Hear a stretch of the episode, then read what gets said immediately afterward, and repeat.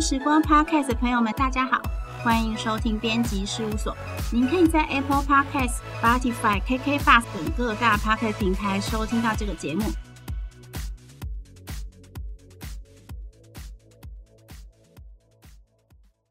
我是时报出版的主编杰心。我们之前有邀请到麻烦主管，请不要再找我茬的作者庄书涵卡姐。来聊聊他在职场上如何帮助大家解决各式各样向上管理的问题。那其实我们会发现，职场工作者，呃，很最大的问题很多是回归于自己。可能你工作开不开心啊？你有没有成就感？我该不该跳槽？我该不该留下来？可能这些问题就只有你自己可以解决。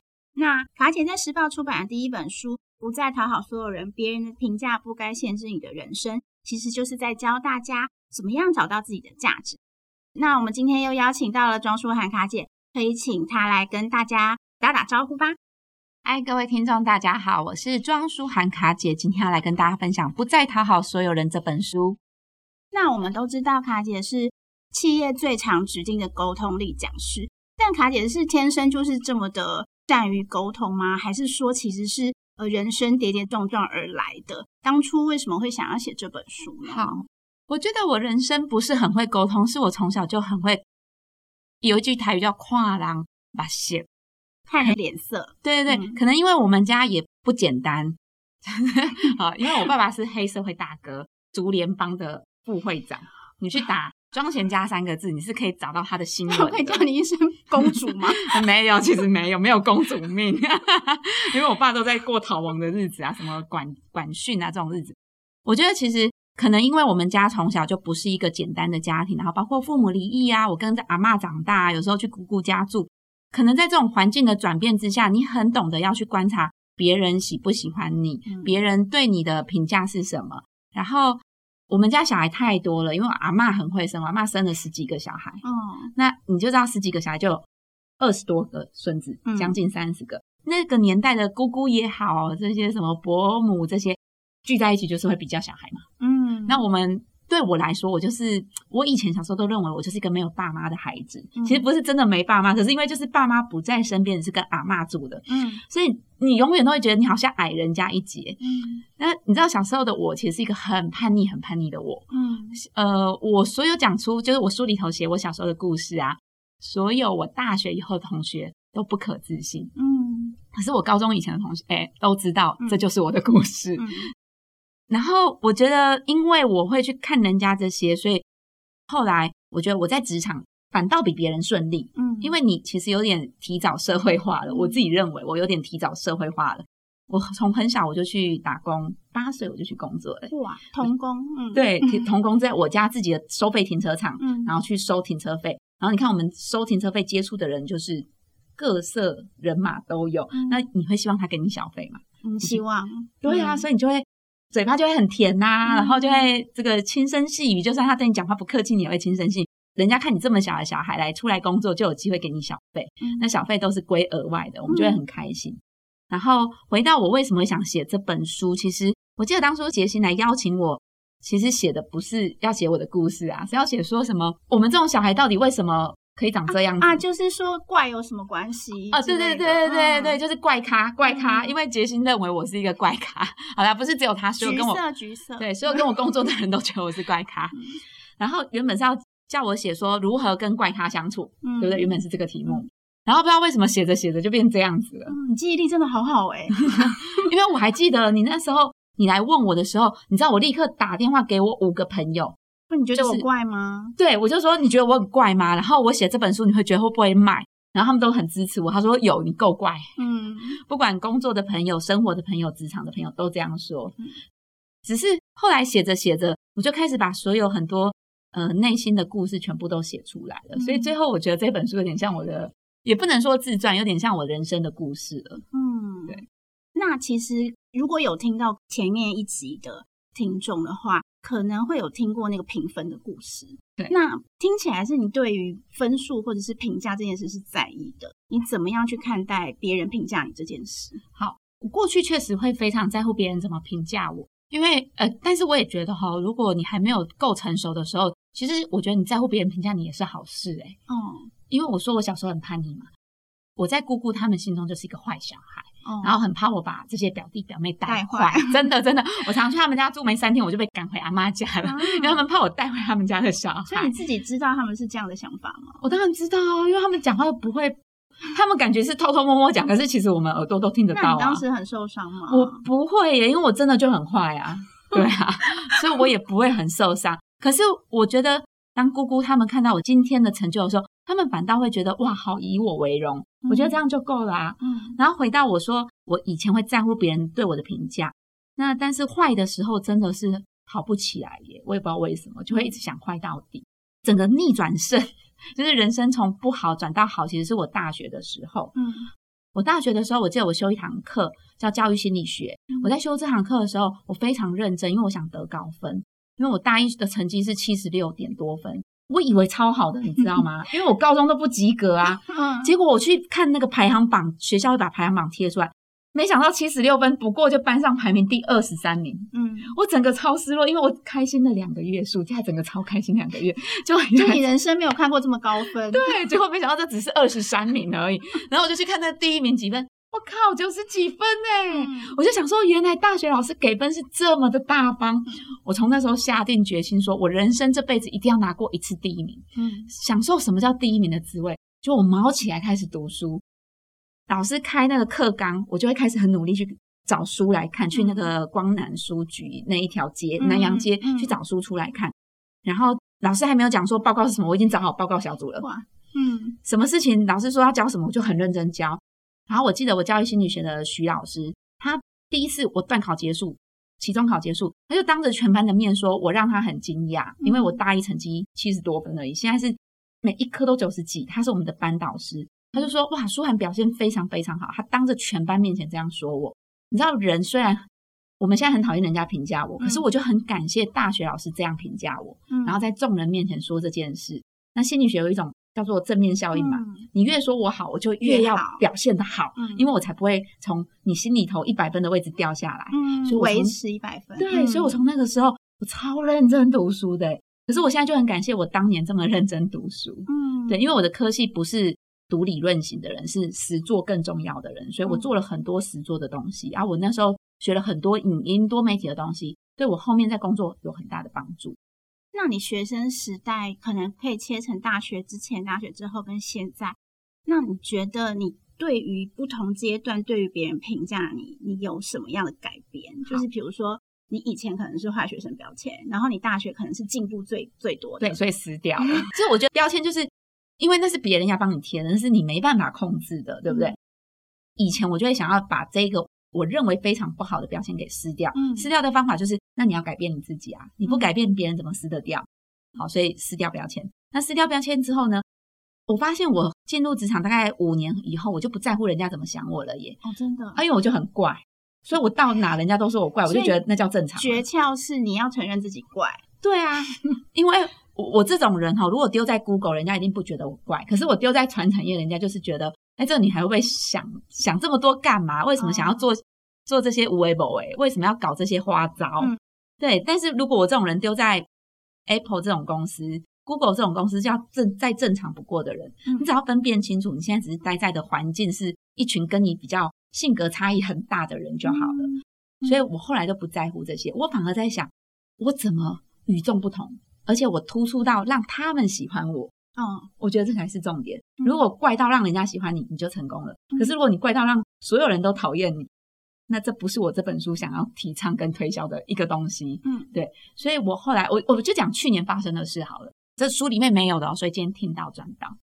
我去年啊，因为疫情的关系，我去学跳钢管。哦，好，对，超酷，可以去粉丝团看。对，追踪庄舒兰卡姐粉丝团，你就看到。我学钢管从一开始笨笨的样子，到最后有点小成就。嗯，你知道我刚开始 po 出前两个影片的时候，我是 po 在我个人脸书，然后有一个非常高阶的主管，是一个男生，嗯、一家公司的总经理，他就跑去问我一个好朋友，嗯、他就问说：“哎、欸，那个卡姐为什么要跑去学钢管？”然后就回他说：“我怎么知道？”他就说：“那他是一个老师，他是一个讲师，哎他怎么会把这样的影片 po 在脸书上面？”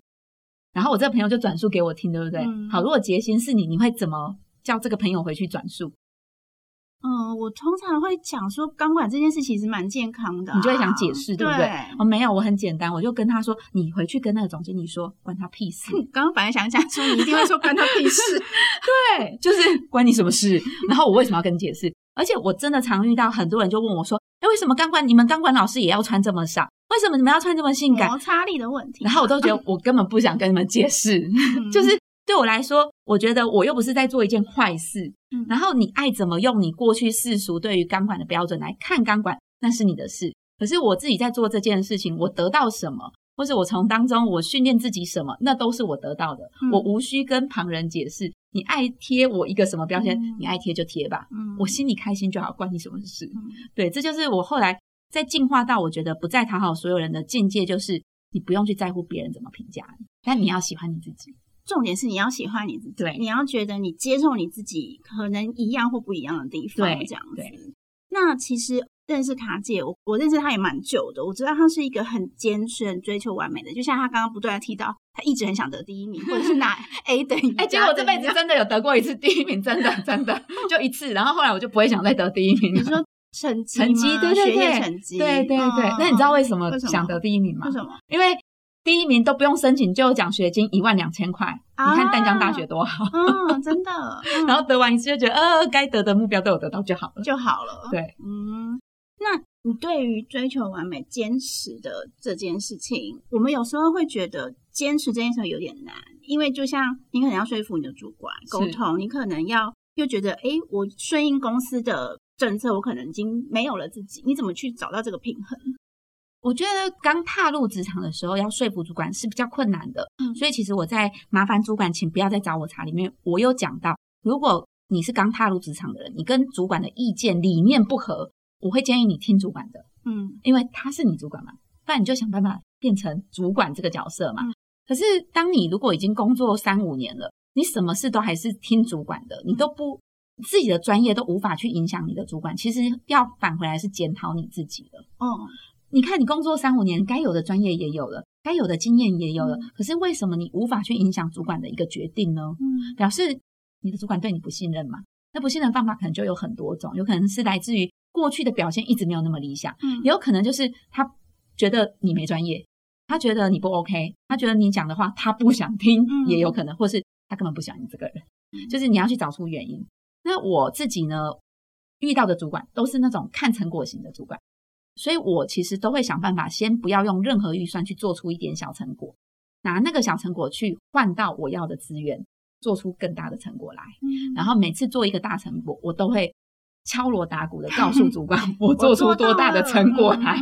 那接下来我要要资源就很简单了。嗯，对，所以我觉得，可是职场中很多人很奇怪，就会觉得这叫做呃什么拍马屁呀，或者是狗腿啊，或者什么的。我自己不觉得，所以这又回到就是。讲实话啦，在职场中没有什么都尽善尽美，什么你都要最好，怎么可能？当然，我这样做，某些同事就会眼红，这是难免的。哦、那就看你要什么。嗯、如果你不想要同事所有人都对你好像会眼红，或者是会有点给刺这样，那你也可以大大选择一个叫做我就很平稳，嗯、我也不要去说哦，我一定要一等，我一定要二等，嗯、没有，你三等也 OK，我觉得也可以呀、对，所以我觉得还是回到你自己想要什么。那我们都知道，卡姐其实是从职场工作者退出之后就开始做个人的讲师、个人品牌。那你觉得是不是做个人品牌这件事比较容易做自己？你建议这件事？哪有？客户更多，对不对？做个人品牌这件事，你知道来录个音就要化个妆。正常，如果我跟你见面，我根本不会化妆。今天如果只是来签一个书的合约，根本不会化妆，不是吗？嗯，对。可是今天因为要做个人品牌，你因为你在。很多公众的场合，你必须得去塑造那种人设。我们要做品牌，一定会有一个人设。比如说，我很积极，我很热情。可是，你觉得我每天都很积极，每天都很热情吗？难道我就没有悲伤难过的时候？一定会有。嗯。可是，你知道，当我们想要做个人品牌，这些东西是不能写在脸书上面的，因为人家就会想说：啊，你怎么可以这样？那这种东西，你就可能自己写日记吧，或者自己找一个朋友跟他诉说。那我们最后可能给。听众一个建议就是，如果他今天是太要求完美的人是一种，另外有一种人是他太在乎别人说什么，比如说现在像那个被讨厌的勇气不是很卖嘛？对，所以为什么会卖？就表示大家真的没有，就是很缺少这件事情。对，那你怎么建议这些常常会觉得别人觉得我怎样，我好像就不能怎样这些人？好，这些人我也只能说真的没救。没有，我所谓真的没救，就是这就是他们的个性啊，他们的性格就是长这样子。那真的，你要我给你一个建议，就是你只能自己去试试看。比如说，你是一个不会 say no 的人，你不会拒绝别人的人，那你明明就知道这就是你的罩门，对不对？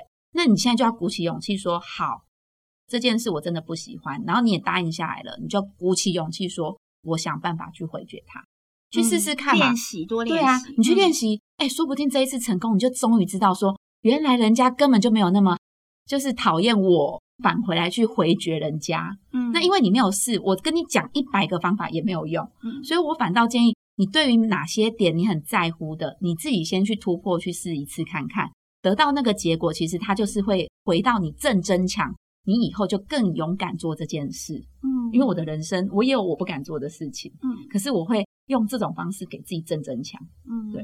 那像卡姐会一直去学习很多东西，其实是不是因为你一直想要？挑战就是你可以做到什么程度这样子。其实追求完美的个性，学习这件事我没有一直学习耶。我其实一年就是学两到三个，然后至少要有一个是跟工作相关联的。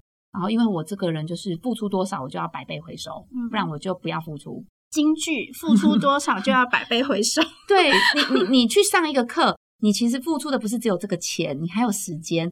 那你在上课里面学这么多东西，我真的很讨厌上课的时候学员一直狂抄笔记耶。嗯、抄完笔记是要干嘛？是要去上课是不是？然后照片拍了回去也不会看。你反倒应该是听到什么，然后就想，所以我工作可以怎么用？我可以怎么立刻去改变自己？那个比较重要。然后我都是一听完立刻行动的人，嗯、一听完就立刻行动的人。然后我就会在里面去得到可以怎么改变我的工作的东西。那其实我现在是个人工作者，所以我一改变我的工作改变。其实我的钱就改变了，嗯，它就是一个很连锁的效应，它就是一种增强的行为。那我没有一直学习，是因为我觉得如果你盲目一直乱学，你就不知道自己的方向。所以其实，在不再讨好所有人这本书里面，也有一个章节在告诉大家，你不要看人家学什么，你就去学什么。嗯，你应该是看你自己想要什么，这是一个。第二个，你的工作你希望突破天花板啊，讲直接就是你希望突破天花板，你应该要去看突破天花板要有哪些能力。所以我去培养那个技能，这样才值得。你不要看哦，杰星去学钢琴，我也跑着去学钢琴，我觉得那个没有意义啊，你自己不会快乐。那今天非常谢谢卡姐来到我们这边，然后跟大家聊怎么样可以不用讨好所有人。最后，请卡姐跟大家说几个建议。各位听众，最后呢，跟大家分享一句话，叫做“不再讨好所有人，别人的评价不该限制你的人生，请你一定要讨好自己先。”非常谢谢卡姐跟我们分享精彩的人生经验。不管你在别人的眼里是特立独行，或者是像边缘人一样，但是不要忘了，只有你自己可以评价你自己，别人的标签都不代表什么。其实可以像卡姐一样，我们勇敢的把它撕掉它。如果你也有自己精彩的故事想要和我们分享，欢迎到 Instagram 上 take 时报出版。或搜寻脸书庄舒涵卡姐粉丝团，可以看到她跳钢管舞，与我们分享。如果这集 podcast 内容对您有帮助，务必给我们五星好评，谢谢收听，拜拜，拜拜。